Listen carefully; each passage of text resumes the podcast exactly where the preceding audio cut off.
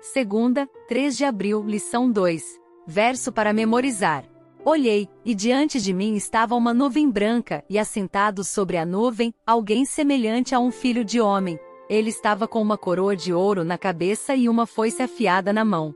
Então saiu do santuário um outro anjo, que bradou em alta voz àquele que estava sentado sobre a nuvem: Tome a sua foice e faça a colheita, pois a safra da terra está madura, chegou a hora de colhê-la.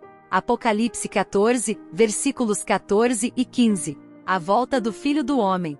Apocalipse 14 contém textos chaves referentes à mensagem do Senhor para seu povo e para o mundo nos últimos dias. O ponto central de tudo isso é a volta de Jesus, o cumprimento da promessa feita por ele. Vocês verão o Filho do Homem sentado à direita do Todo-Poderoso e vindo com as nuvens do céu. Marcos 14, versículo 62. Ouça Apocalipse 14, versículo 14. Olhei, e diante de mim estava uma nuvem branca e, assentado sobre a nuvem, alguém o semelhante a um filho de homem. Ele estava com uma coroa de ouro na cabeça e uma foice afiada na mão. Pergunta 2. Que título é usado para descrever Jesus em seu retorno à Terra? Por que João usou esse título para Jesus? Jesus usou o termo Filho do Homem para se referir a si mesmo 82 vezes nos Evangelhos. Era um dos seus títulos favoritos. Ele o usou como uma expressão de afeto para se identificar conosco. Ele é um Salvador que nos entende, experimentou nossas tentações e passou por nossas provas. Ele é o Filho do Homem que em breve voltará para nos levar para casa.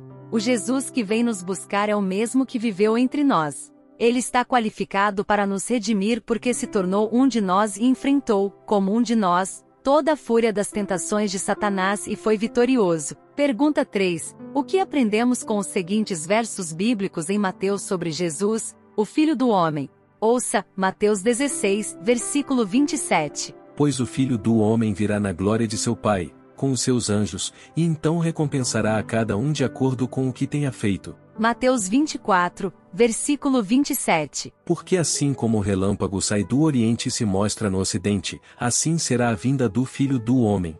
Mateus 24, versículo 30. Então aparecerá no céu o sinal do Filho do Homem, e todas as nações da terra se lamentarão e verão o Filho do Homem vindo nas nuvens do céu com poder e grande glória. Mateus 25, versículos 31 e 32. Quando o Filho do Homem vier em sua glória, com todos os anjos, assentar-se-á em seu trono na glória celestial. Todas as nações serão reunidas diante dele, e ele separará umas das outras como o pastor separa as ovelhas dos bodes. Observe alguns elementos nessas passagens. 1. Um, Jesus, o Filho do Homem, está vindo em glória com seus anjos. 2. Ele irá separar as ovelhas dos cabritos, o que será basicamente um ato de juízo. 3 o destino das nações e de toda a humanidade será decidido para a eternidade. Pense na expressão Filho do Homem e o que ela diz sobre a humanidade de Cristo. Apesar de ser Deus, ele se tornou um de nós, mas, ao contrário de nós, nunca pecou. Que esperança incrível isso nos oferece com relação a 1. Um, conhecer o amor de Deus por nós.